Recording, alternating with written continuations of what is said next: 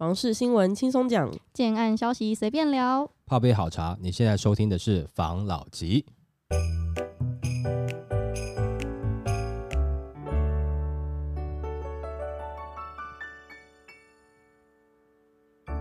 关心你的房事幸福，我是房老吉，我是大院子，我是伍同浩。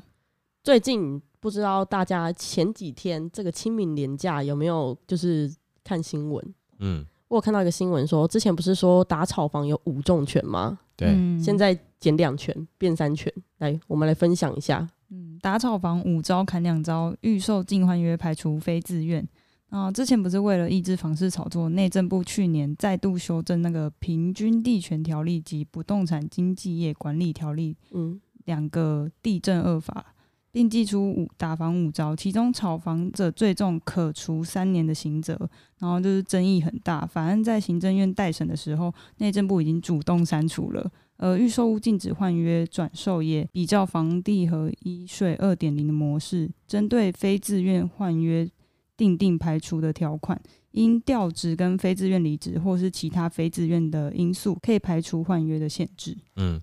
反正那个那个要关不用关了啦，对啊，关三年那个原本就觉得大家讲讲，那我觉得那个就是拿来恐吓一下啦，就是吓一吓他，然后把这消息放出来，让大家收敛一点啦。嗯，我我原本就我们原本就觉得不合理嘛，而且我觉得这个也不太可能会实施啦。嗯，哦，关三年这个是真的是有点扯了。对啊，应该说如果真的实施的话，那争议真的是会大到一个不行哎、欸。对啊，那你看你想想想看啊，譬如说炒房的好啦，譬如说呃桃园。然后新竹，对，台湾青浦那边嘛，然后新竹竹北嘛，台南、台南、高雄，高雄全部都抓去关的话，请问一下，台湾到底有多少监狱可以关啦？你想想看，就知道有多少投资客了啦，对不对？随便一抓，抓个几千人进去关，哎，不不要闹了，对不对？这不太可能啦，这就是吓吓人啦，罚钱是比较有可能啦。对啊，他那个罚钱是也有调啊，因为我看到他从三千万变成五千万了。对啊，啊，他有讲说是不是可以五千万？很多人会负担不起嘛，可不可以低一点？什么负担不起也太瞎。对啊，但是我觉得他们就是不一定，他最高到五千万嘛，而不是说一定都罚五千万啦。嗯，我觉得啦，我觉得啦，感觉上是这样子啦。但是反正他现在去学讲说，就是说会罚五千万嘛，我觉得这个也是有恐吓意味了。但是他会不会？当然，大家希望大家不要以身试法啦，在这个时间点，万一说。现在你可能还没有感觉，万一之后法令公布了，你被抓到了啊，万一真的被罚五千万的话，那可能是很辛苦啦。嗯，呃，那另外一个就是说，那个有一个等于说是呃例外条款嘛。转换合约的那个吗？对啊，然后我们之前不是讲说换约的话，有没有，就是说怎么样可以例外？嗯、我们也有我们自己版本的例外条款嘛，对不对？对好，我们这边再讲一下，就是分享一下啦。就是我觉得是，假设如果说哈，它是呃平转，嗯，或者是赔售，嗯、那当然就可以让它例外，好，就可以让它做换约这件事情。对不对？哈，当然你这个必须要有一个证明，就是你必须得实价登录啊。如果说你做 A B 约有 A B 约的，就跟你跟建商做 A B 约的话，就是假合约的话，那当然他已经有别的法令去罚了嘛，对不对？嗯，那你必须得证明，就是说你真的是平转啊。假设如果在一开始买的时候，你没有自己好好的去做实价登录，或是你在接上一手的时候，可能你听上一手讲说啊，你给我三十万啦，你不要去做实价登录，那这个时候你可能。哦，你在实价登录上面假设是一千万的话，哦，啊，你给他了三十万，那你实价登录还是一千万，你就只能一千万才算是对，才算是平转哦，哦，那那你那个三十万就自己了了，因为实际上你不去做这个实价登录，像这样子的状况下，啊，或者是赔售状况下，我们就让你做。换约嘛，这是我们自己想的一个版本啊。嗯嗯，但他现在的版本的例外条款就是说，你万一有这个啊、呃、非自愿性的离职，或者是家庭有重大的变故，然后或者是说呃调职，或是其他非自愿的原因，那其他的我们先不讲，这个很多每个人都可以掰啦，对不对？那看政府认不认认定啦。嗯，但是非自愿离职这件事情，又可以用法人来操作了。就我先讲啦，先不要讲法人啦，哈，就讲一般人啦，嗯，就是这个也有在我们在 IG 上面有讲嘛，就假设我跟你讲说，老板，我这两个两个月哈，我免费帮你上班，但是哈，麻烦你开除我，对不对？好啊，我是非自愿、非自愿性的离职哦，是你开除我，好不好？啊，我我帮你上两个月的班，两个月之后哈，我在复职啊，这两个月我不用付钱。但你现这时候，因为你可能急的时候，你已经管不到，管不到说，譬如说我的劳保、劳健保、劳退什么这些东西，你先管不着，你只是想赶快把你的这个房子脱手。那这样的状况下，也许我可以啊，就是老板觉得说，诶，那嗯不错啊。对不对？我就是让你两个月，我又不用两个月不用付薪资，美拜哦。啊，你帮我做事，你这边紧耶，呵啊，我就跟你开除啊。这时候你就把你房子，对不对？拿去卖，因为你非自愿性离职嘛，嗯，你被开除嘛，好啊。当然也有了，你无故乱开除，雇主也是有可能会被查了，哦，也是有可能的。但是我说有没有可能像这样子哦？就是你跟雇主讲好了，那某一些。中小企业的老板有有可能会这样做啊，那好啊，那你就是先先这样子啊，嗯，那这时候我就可以去卖我的房子了，对不对？我可以换约了嘛，嗯、对吧？我可以转售我的合约了嘛，嗯，然后我转售合约的时候，我赚了一百万，或是赚了一百五十万，好，没关系，我缴税，但是这个过程我赚钱了，然后两个月后我再回去公司上班。我被扣掉，我赚五十万，跟我两个月薪资比起来，那我当然是五十万比较赚，而且我把房子处理掉了嘛。两个月之后我再复职嘛。嗯嗯。那也有些公司，像譬如说它比较大的，它可能有有几个很多子公司，比如说有一间公司它有三四支牌的，它就 A 公司转 B 公司啊，两个月之后到 B 公司复职，但上面最上面的老板是同一个啊。嗯嗯。那请问一下，这样子的状况下可不可以？可以耶，新招哎。对，你就很难去那个嘛，因为你就除非你不赚钱，或者是你赔售，我让你，因为你现在临时你被调职了，那你不赚钱卖掉啊，嗯，对不对？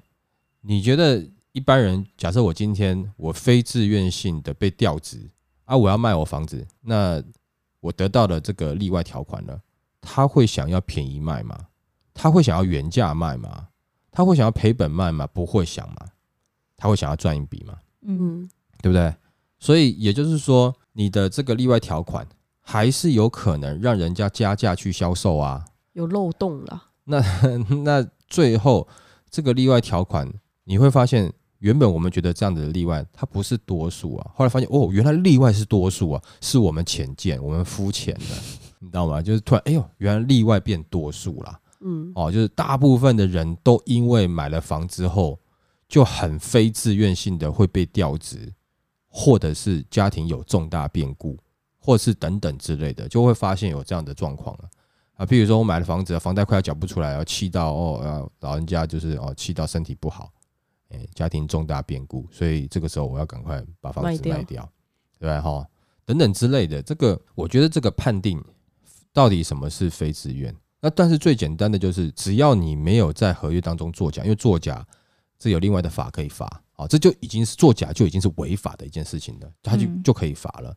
那这样的状况下，你只要平转，就是你不赚钱，或者是你赔售，那这样子的话，我就让你转啊。那你就是你就是要调职的嘛，这房子放在这边，对不对？也是也是本来就是不行的嘛，就是说你要缴房贷，对你来讲可能是辛苦的嘛。那你平转让给别人，至少你的本金你都拿回来了嘛。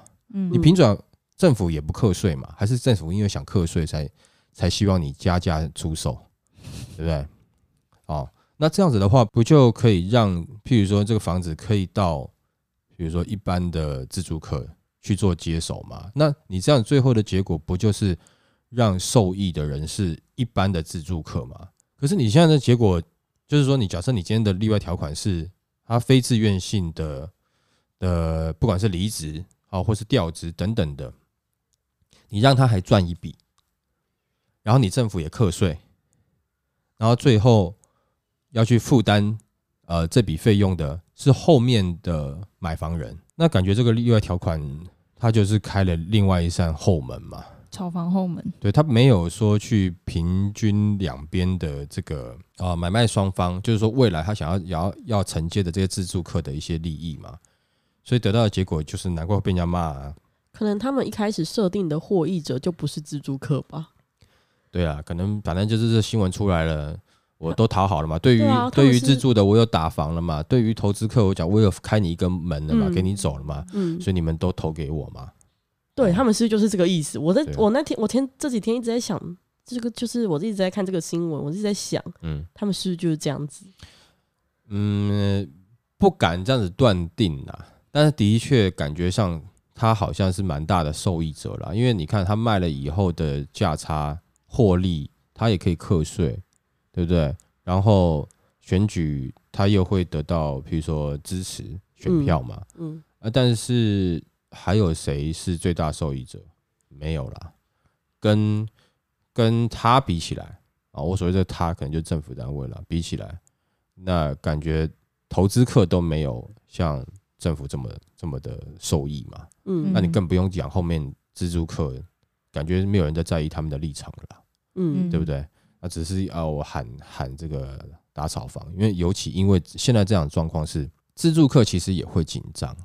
那自助客紧张什么呢？是因为最近物价在上涨，通膨的原因。那之前不是讲过吗？那房东也因为这个去涨价。其实我们在很久以前有讲过嘛，就是说啊，你说什么物价上涨啦，原物料上涨啊，哦，然后建商涨价啊什么之类的，你会觉得很很很不舒服。那事实上，其实假设今天换成是你的时候，你其实你也做一样这样的事情嘛，对不对？嗯，这个上涨啊，没有。你呃，只是你想赚的，你一点不想少赚，所以你只是把上涨的东西转嫁给后面的人，但是你要赚的东西没有没有减少嘛？嗯，哦，也就是说，今天即使是建商没有，就是说现在在盖房子哦，假设呃它物价上涨，但是哈，如果说它不涨价，它可不可以卖？可不可以赚钱？其实还是可以赚，还是可以卖。只是他要确保他的利润，不然他投资人可能有些建商是需要投资人的啦，哦，或者是说他的股东里面的财报就不好看嘛，所以他必须涨上去嘛，哦，只只是要确保这些人的获利还是一样啦，你懂我意思吗？嗯，那但我们之前讲说，哦，那有些状况影响建商可能会有倒闭潮，其实是那个信用管制的部分，包含的还有就比如说啊利息的调涨，对不对？然后你的呃取得土地土建融之后，你必须在十八个月内赶快开发。啊，不然我要拿回这些资金，这个会造成一些中小型的建商，他他资金会嘎不过来，会会很惨呐。哦，那主要是这个原因呐。你说这个原物料涨，对券商来讲，他现在他就是灌给一般消费者啊。嗯，只要你的买气还这么旺的话，他就是灌给你啊，对不对？反正你会买嘛，没有差嘛，对不对？东东西不怕贵，只怕没人买。东西如果很便宜，没人买，它还是会倒，嗯，对不对？啊，重点是有没有人买而已啦，嗯，所以那因为房东的状况也有可能会涨价，那造成自住客也会觉得，我现在缴房租是不是不如拿去缴房贷啊？对不对？那就造成大家还是会想要去买房的一个状态嘛。而且讲实在话啦，你现在的。不管是说什么什么升息一码两码三码四码，好了，OK 了，不管了。但是至少在二零一六年前后的时候，其实房贷利率其实都在三趴以上啊，嗯，对不对？哦，三多段那个那那个区段还是有人买房啊，不会怎么样啊。只是现在因为突然降到一点多哦，大家已经觉得爽过了啊，爽过了以后就觉得回去很痛苦。可是你真的冷静下来，你一个月多了。一两千块，嗯，哦，甚至好啦，真的给你到三千块好了啦，那你会很痛苦吗？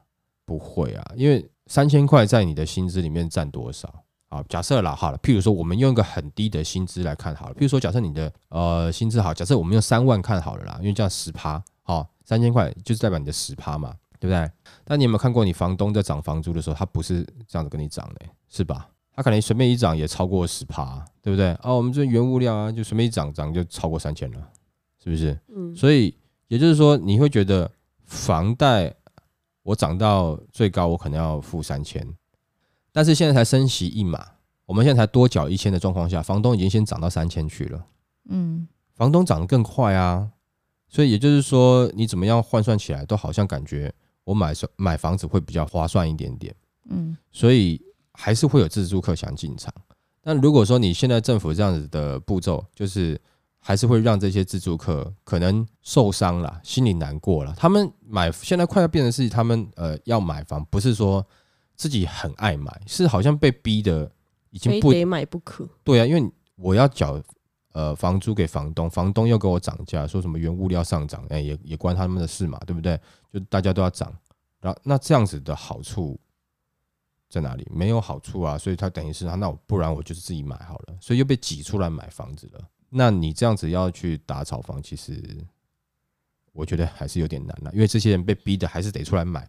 他原本原本的是那种哦，我想要跟着买哦，市场好热哦，这种这种呃主动性的冲动，跟现在被逼的好像我没选择，真的给人家有一种危机感，是我要么没房子住，要么租的房子超贵，要么不然我就是忍痛买房吧。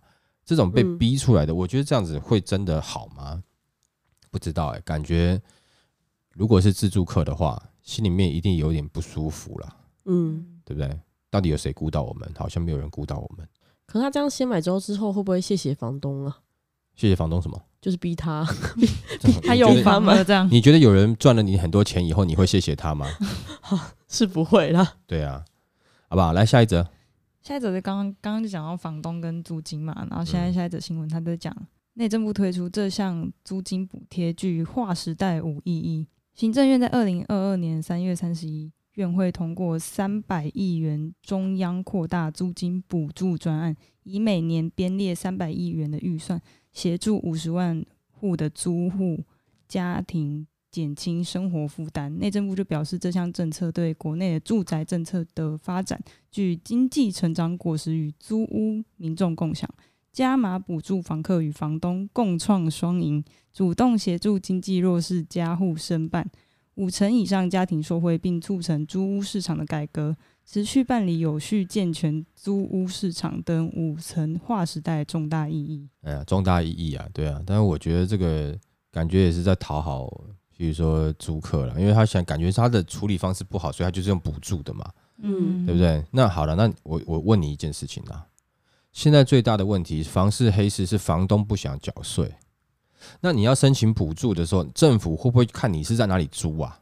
不然我诶、欸，我没有租房子，我也可以申请补助吗？不可能嘛，对不对？那我申请补助之后，那房东不就代表他被人家知道他的房子租给我了吗？那政府到底要不要去课他的税？不课还是要课？那如果照正常要课的话，那你觉得房东愿意吗？那、啊、你请问一下，你会要申请补助吗？你要申请补助，我可能就没办法租给你哦，因为我要缴税嘛。哦，不是吗？嗯嗯，对不对？啊，你补你政府补助给我的，就这我还是得缴税嘛。我就是不想让人家知道，我就是不想缴税嘛，是不是？嗯。所以那你觉得对他们有帮助吗？好，那假设如果政府知道了以后，政府不课税，那请问一下，饭店业干嘛要缴税？其他行业为什么要缴税？为什么房东可以不缴税？嗯，对不对？不能说你因为你有一你只有一间房，然后你不用缴税啊？你看你你只有一间房，你又不开公司，然后去正常缴税，你也没有特别请人或干嘛，也没有创造就业机会。那你那一间房你要租人赚了钱，你没缴税，那人家饭店也不过就是多，你不要讲饭店了，就讲民宿好了。有的民宿他们才六间房五间房，对啊，那六五。六间五间的他都要缴税了，那搞不好有的房东就超过这六间五间，搞不好十几间，那他为什么不缴税？那有的人就会觉得不公平嘛，嗯，是不是？那这样的状况下，那照照到底这个补助是不是能够如期发到这些想要租房子的租客手里面？是不是？这会有一个问题啊。我要拨你补助，不是你口头跟我讲就可以吧？你至少你要把你的租约拿给我看，你才能申请吧？嗯嗯，这是正常的嘛？那你有了租约了，那也就是说，这个房东是不是就应该要去缴税？嗯，对不对？那如果房东他不想缴税的话，那你如果要申请的话，你就不要跟我租。他会是不是还会牵扯到一些什么呃居家的安全呐、啊？什么什么？诶，像之前那个 KTV 那种灭火器啊，一些有的没有的。其实本来就是你做商业出租的，嗯，其实你你这种也算是商业出租的、嗯、哦。那你就必须要有顾虑到一个，不管是防火啦，但因为以前记得有很多是加盖的那种，嗯，其实那都是违法嘛。只是说，呃，没有多的房子，没有地方给这些人，就是涌入，譬如说北市的这些外来客哦。嗯没有地方给他们住啊，那你不然怎么办？对对不对？啊，你真的叫叫这些违法的拆除了以后，那这些可能外来外地来的，他又要到更远的地方租，嗯，哦，但是这个只是要不要管的问题啦，哦，但是你要管的话，因为呃，你你去看那种。价格比较就是外地刚来有没有，就是负担得起的有没有？通常十之八九那个状况都不算是太好，一定是比较旧。那在旧的时候，先不要讲说这个房东是不是违规，在旧的时候，他呃的的呃建筑建设，它的这个不管是防火啦等等的这些法规都还没有很健全的时期。原本这个建筑物就不适合很多人进出了嘛。那如果还要隔很多间，让很多人进出，那本来先不讲房东违不违规，这个房子在现代看起来就是可能就会有很大的风险。嗯嗯，好，只是说它盖就这个取得执照的时间是很早以前，对不对？那更何况那旧房子久了，你总是会有一些杂物的堆放啊等等的一些其他的问题。嗯，哦，当然就会造成就是。前段时间新闻上面的一些这些状况，对啊，嗯，好，那这个呃，我们应该这样讲了，就是说，房东也是想赚钱，嗯，只是大家都不喜欢缴税。我们也讲过了，房东也不是坏人，他也是会扶老人家老太太过马路的，对吧？哈，就帮老先生捡肥皂的这些，对不对？哈，我们就已经讲过很多次了，他们也会，只是说。你整体的政府没有去要求这些事情，不是说大家不知道啦，是你没有去要求，大家会觉得嗯好啊，反正也好像这样子赚钱谁不要？对，也好像也可以嘛，哈。那大家都有个心态说，哎，这种事情不会发生在我身上，没那么衰啦。但是你觉得大家没有这样的意识吗？就是说不知道这样子会有危险吗？知道，只是觉得一个应该不至于发生在我身上。我平常有扶老人家过马路。对不对？哦，但有时候事情就是这样发生了，嗯，哦，所以才造成这样的结果。那这样的事情会不会督促政府再去多管理这样的事情呢？其实我们也没有说好像要去背个房东或干嘛的啦，就是说，因为这也牵扯到别人家小孩子的性命嘛，嗯，哦，那是不是也？注意一下啦，嗯，对不对？啊，我知道你们也是靠这个赚钱，可是这真的是有点危险，那是不是要思考一下？嗯，哦，对不对？那呃，我我总觉得啦，就是说，你当然你要租，你也希望租好的价格。不过哈，如果发生某些事情，我觉得这些东西哈会一直跟着你的啦，因为也许可能我比较老一点，比较传统一点，我觉得这种东西 就是会会一直会，先别讲跟着，就是会影响你啦。啊，绝对会影响你啦，所以我觉得做房东的，就是你把自己当饭店业经营啦，嗯，对，把自己当饭店业经营，我觉得会比较好啦。嗯。嗯，哦，你刚才说有些东西会跟着你，我突然想到，我昨天晚上在那个被跟到，不靠腰，combo，我昨天晚上在划手机的时候啊，我就因为我之前应该很久以前有跟大家分享过啊，那个彰化有一家很好吃的矿肉饭，嗯，反正好像就他老。那一家矿肉饭的老板在年初的时候好像中风，嗯，还是什么原因我不太清楚，因为网络上都以讹传讹，我不太确定真实的原因是什么。反正他过世了，嗯，那我就在那边划彰化人大小事的那个粉丝专业，嗯，我就看到有一个彰化鹿港的凶宅，嗯，在卖卖房子，嗯。它是透天，只要两百九十八万，嗯。然后他那个凶宅是，呃，有人在里面非以非自然因素死亡，是烧炭，嗯，然后超多人询问的，嗯，两百九十八万，彰化鹿港透天，我觉得不错哎、欸。对啊，像很多就是像你这样的人啊，就有钱能使鬼推磨，啊 只要便宜到一个价格，有没有房子哪有卖不掉的？是不是？彰化真的涨得很夸张哎，可是透天这样子，我觉得很划算，而且下面的人还有留言说什么比嘉义的凶宅还要便宜。我觉得很凶宅跟凶宅是对，就互比哦。OK OK，对了，这个你这个价格很便宜啊，你比那个什么保时捷马康还要还要便宜啊，对啊，比 比一台车还便宜啊，透天呢。是啦，但是你是要买来自住吗？还是没有？下面都有人留言说什么买来租人啊，反正他们又不知道。对啦，就是但是我觉得自住也没差啊。呃，对啦，但是你可能没有差，你可能阳气很旺吧。我总是会觉得不好，因为你你在那边看电视沙发的时候，你可能觉得，哎，是不是这个角落他在这边，还是那个角落？就是你这心里会怪怪的嘛？会想象是吗？对啊，那你你万一在房间里看到有其他人走动，你就是小偷跑进来，你想说，哦，你在那边不动，你以为是显灵的哦，然后就就让他、就是，结果嘿，他是真的小偷啊？那那你搞不清楚状况，那你不是觉得很恐怖？显灵，对不对？东西被偷了以后，然后结果你请请师傅来，不没报警，对不对？好。那要怎么样？那这种房子要怎么办？有人说什么要把屋顶掀开来，让阳光曝晒。呃，这种房子哦，我不知道啦。就是我觉得最好方式就是它就是拆除，打掉，对啊，拆除啦。哦、然后的确是把它变成树地，就晒个几年以后再来看，再盖，再来看了。对啊，因为你至少你你那个标的物不见了，然后变成一块土地了。然后你晒了一段时间以后，你再盖，人家再跟你讲说，哎，那个是不是以前？然后没有没有没有没有，那是旁边一点点那块地。那是不是可以买？这样只要两百九十八万就可以得到那块地，以后可以盖大楼。请问一下啦，那凶宅你能够贷款贷到多少？如果你是一次现金买，当然无所谓啦，你就当成是你买车的钱买，OK 啦。但如果说你要走到贷款的话，它贷款的成数是很低的哦，所以银行建价也会去判断这个房屋。哇，的没有啊，你当银你当银行是笨蛋吗？我帮一些就是可能之后买房的人询问一下啊。他其实会看你这个房子是不是有状况，嗯，哦，但他就是很简单嘛，你这个东西是他的一个担保，嗯，对他来讲，如果说你缴不出来，这个担保他要自己拿来卖，他卖不卖得出去？哦，法拍屋，对对有没有人要买？嗯，他如果说他今天要卖，他卖不出去，而且还困在银行手里，然后把银行整个的亏拉低了，那你觉得他要吗？他可能就不要啊。承办那个人可能会怕怕的。嗯，所以他可能贷款给你的成数就就不会太高啦。嗯，哦，但是你如果你是你是这个自有资金，你想要一次把它买下来，OK 啊。但是那个区域到底具不具？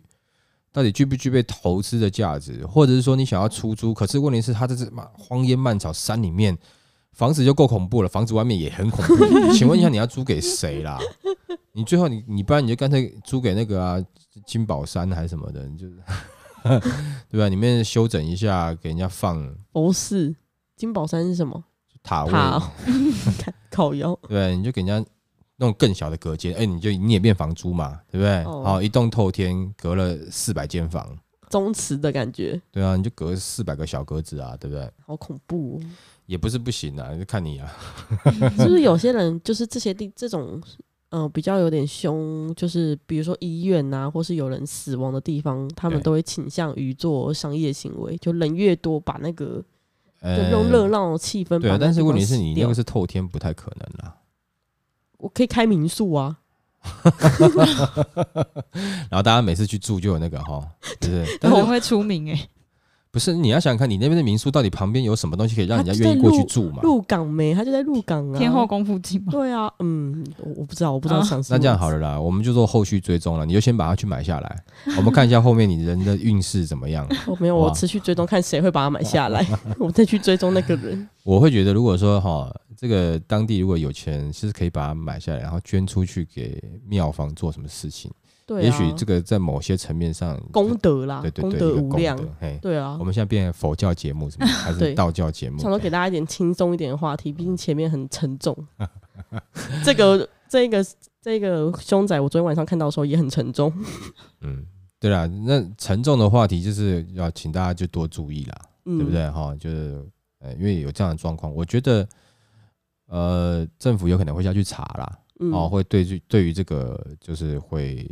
重视啊，嗯，那或者是这个，嗯，也许政府不重视，嗯，哦，就让这个新呃新闻慢慢淡去。但是你要记住一件事情，政府哈，就是只要针对哈钱的东西啊，他一定会重视的。假设如果说今天他又可以美其名居住正义，又可以美其名的跟房东课税，相信哈，就是政府不会放过这样的机会。他现在丢个三百亿出来，有没有？不要以为是甜的哦，他搞不好就是一个饵，对不对？哦，啊，就是就是哎，他在铺陈呐，他在铺陈，就让你上钩嘛。但是讲实在话，先不讲上不上钩啦，这个刚刚讲了嘛，就正常，就是你你经营的建议还是走走走正常的路线，对啊，而且这样正常的去领取，就是呃来住的人，他也可以去领取补助，那这样子不是比较好吗？嗯，哦，有的时候只是因为呃你个人的不想，那就变成是呃造成政府可能会就是大力整顿这样子的事情的话，嗯、其实是等于是大家都不好嘛。嗯嗯，对不对？好，没错。对啊，好吧？来下一则。赞助孩子买房头期款该怎么登记才好？优缺点一表就让你懂。他前面前面是先举例，他说小美终于要结婚了，小美的公公贴心的准备两千万，想要赞助小两口买房这样。但小美的爸妈要求，希望可以把房子登记在自己的女儿名下，对女生比较有保障。但是公公就是反对，他觉得他觉得应该要登记在自己的儿子名下。然后反正就是因为 就双方吵得不不可开交啦。对，那究竟是登记在男方还是女方的名下好？就是其实都是各有利弊。那登记在男方名下有三个好处啦。他说，如果登记在女方女方名下，就很容易会被认为是借名登记，就是法律关系会比较复杂。然后还有日后夫双方夫妻如果需要贷款，银行就不会单纯看担保品，也会衡量那个贷款人的个人条件。那如果登记在经济条件比较好的那一方，日后取得贷款的成数跟贷款利率也会比较低，也比较优惠。那如果双方之后不幸离离婚的话，登记是在女方名下，可能会被认为财产就是要送给女方。未来离婚，男方可能就没办法住在房住在房子里，会被赶出来。嗯，对。那登记在女方的好处的话，就是从经验上来看，要结婚就是要以婚姻幸福为前提，怎么会一开始就想到离婚呢？虽然是公公出钱，但登记在媳妇名下比较安全。呃，专家就说，男生一般来说比较爱冒险，会去赌博啦、买车贷款投资啦，但是女生比较保守理财，可以把公公的心意保存到最后。那再来就是女生比较长寿，如果登记在媳妇的名下，假设未来先生过世了。两方有小孩，在办理继承可以节省不必要的程序，小孩就不用再从先生那边继承，可以直接在妈妈的名下。那未来妈妈也过世了，孩子要继承房子，就只要办理一次手续，就省很多麻烦。这样好可怜哦，明好好一个结婚，搞成这种这种家庭伦理、商业 不动不动产的伦理分析，对不对？这搞得好像电视剧这样子，有没有？我觉得那公公就不要送不就好了吗？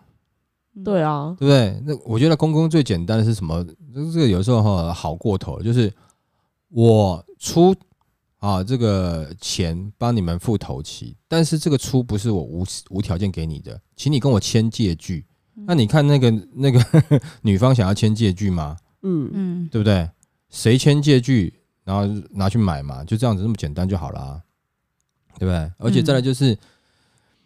这个明明就是结婚，结婚是他们两个的事情，但是公公想要出钱买房子，那给他的儿子，这不是很正常吗？他出钱买房子给女方，就是就是给啊，假设啦，我假假设我今天是公公的立场好了，那你是另外一个公公立场，哎，我出钱买房给你女儿，啊，你女儿才嫁给我儿子，这个对吗？不对。对。那如果说我今天买了房子以后，那你如果离婚之后，你要不要退给我？嗯，你要退给我吗？还是就当我是我送给你了，以后就不能退了？你觉得我要吗？哎，不是两千块，两千块我当然给你啊，你去喝去吃无所谓啊。两万块我也给你啦，哎，未来要进来的媳媳妇二十万我也给你，两千万呢、欸，对不对？你在跟我开玩笑是不是？那你结了离了，那房子就你的，是不是？那先不管怎么样，就是因为我儿子要结婚，那我想要给他一间房子嘛。让他有能力可以在他娶老婆的时候，他去去照顾老婆嘛，而不是今天我有两千万，是你们要结婚的时候啊，我有钱给你女儿，哦让你女儿照顾我儿子，哎，我神经病啊，这有毛病吗？很贵。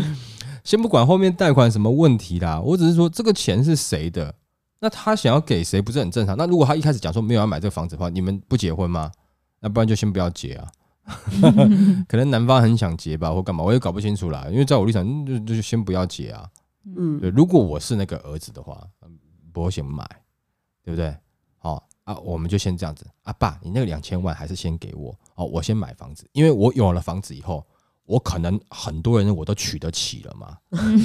嗯，可以换一个。你你你懂我意思吗？就是说，这个这个要的有点让我觉得没有错了，可以对他来讲，她是个宝贝女儿了。但是宝贝女儿不是拿来这样卖的吧？嗯，对不对？那你说我只是给他一个保障，我告诉你一件事情呢，就是说，男生女生现在就已经平等了嘛，哪有什么所谓的你？你难道还有存在着男尊女卑的这种观念吗？没有啊，对不对？女权主义。对，那为什么？还要说我女儿要保障我，其实我觉得真的哦，因为现在都已经男女平等了嘛，都你就是要有平等的思维，不要说我嘴巴喊男女平等，可是要结婚的时候又在那边讲说，哎，我跟你讲，我女生就是要多点保障，你就要多给我一点什么，所以你一下是平等，一下是弱势，那你到底是弱势还平等？嗯，对不对？嗯，哦，那你越是这样的行为，就会让整个社会的男性还是觉得，哎，嘴巴上面讲平等平等啊，最后。我不敢刷西尊，对啦，这还不是一样，对不对哈？啊，到最后就怎么样怎么样？那你你这个是助长了一个社会的氛围嘛？嗯，当然，这有些女生会讲说，哦，我结了婚以后就不想工作，你你你要男女平等，尽量哈，不要尽量不要有这样的心态。嗯嗯，你越有这样的心态，你婚后譬如说没有工作，然后你没有特别的。呃，贡献在家里又希望老公赚钱回来，然后回来家里的时候，老公又希望疼你。请问一下，你的贡献哪里？你就是享福的那个嘛？嗯，哪一天他累的时候，他就可能把你换掉了。你又没有自己的能力，然后你们怪他负心汉。有的时候是这样子的，就是他在外面努力，他在外面看的世界不一样啊。你永远就是要当那个太上皇。你年轻的时候是太上皇没有错啊，但是我能够提供的能力越来越多，我能够提供的这个这个资助越来越多的时候。我们现在先不讲爱不爱的问题了，我还是可以很爱你，可是你不会消磨我对你的爱吗？也有可能嘛，对不对？嗯，那到未来哪一天又有一个像二十年前的你出现在我面前的时候，我现在能够给的又更多的时候，请问一下有没有可能被勾走了？婚姻又除罪化了，是不是？嗯，哎呀啊，我就服务你，好，主子啊，哎 哎，好，这个老奴服务你二十年，好，差不多了哈，啊，接下来你靠自己，哎，就这样子啊，嗯。那那我就去服务新的啦，是不是？嗯，对。然后你说啊，没有，现在我要我要他什么赡养费？我跟你讲啦，其实很多时候你真的拿到赡养费有没有？因为你如果你假设你的立场是一直是给人家照顾的那一方，你拿到赡养费哦，你也不知道该怎么好好运用那个钱啊，最后又被骗走，东骗西骗骗走，何必这样子？其实我讲平等就是平等，男生女生都一样，不要跟他们讲哎保障不保障的。有这样的心态，就会助长了。譬如说，男女其实是表面上平等，实质上面不平等的一个状态。嗯嗯，对不对？那你如果要这样子的话，那社会就会越这样去想嘛。嗯，那就会到譬如说，人家讲说，哎，女女生，譬如说四五十岁以后哈，万一失婚了，很难再找那个，哪有？国外没有嘛？对不对？啊，国外是国外啊，我们民情不一样，对嘛？因为民情不一样嘛，因为我们大家就觉得女生就是。事实上是比男生低一截，是这样子吗？不是嘛。嗯。但是你说四十岁以后有没有有些女星还是很夯，还是很多男生追？有嘛？嗯。目前看起来少数嘛，就不是绝大部分嘛。嗯。所以如果说大家的观念能够慢慢有点改变，也许就不会这样子嘛。我总觉得啦，如果说要那个两千万去给女方，这个感觉就很怪嘛，就听起来就感觉哦，你这个好像是一个传统的思维。你不去讲的时候，大家会觉得说，嗯，对啊，是蛮合理的，还有女生保障。但是如果你今天回到现在的社会，比如说男女平等，所以你的女儿是弱势哦，所以你的女儿是真的比较比较怎么样，只能做她的，呃，你只你女儿只能打辅助吗？这种感觉。对啊，好像出轨的只有男生可以，女生也可以呀，对吗？对，所以也就是说，我只是认为这样子的呃观念，其实你无形之中就让。夫家那边觉得你的女儿是弱势的，你的女儿应该是男尊女卑的这种状况下，嗯嗯，但你有没有问你女儿想不想要啊？搞不好你女儿讲说，爸不用啊，我自己嫁过去就好啦。嗯，呃，离婚，离婚我有办法养活我自己啊。嗯，你把你女儿看成什么了？你从小花那么多钱把我把我养长大，我读了书什么？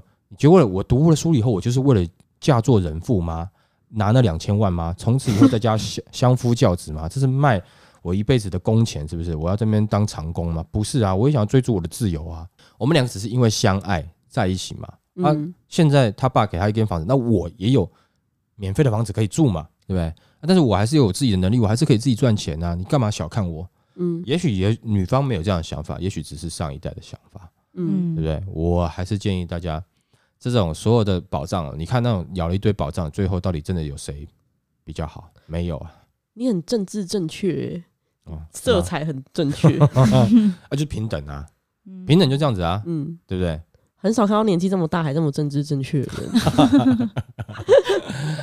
嗯，好啦，那某些地方我观念比较新，好不好？嗯、哦，没错。但是讲到刚才上面那个什么，这这你说什么凶宅那个，哦，我又观念保守，所以我可能是在新旧的，刚好我是在交界处了。可能是怕鬼而已。嗯，好啦好啦，那我们今天就分享到这边了.好不好？谢谢大家收听这一集的房老吉，拜拜。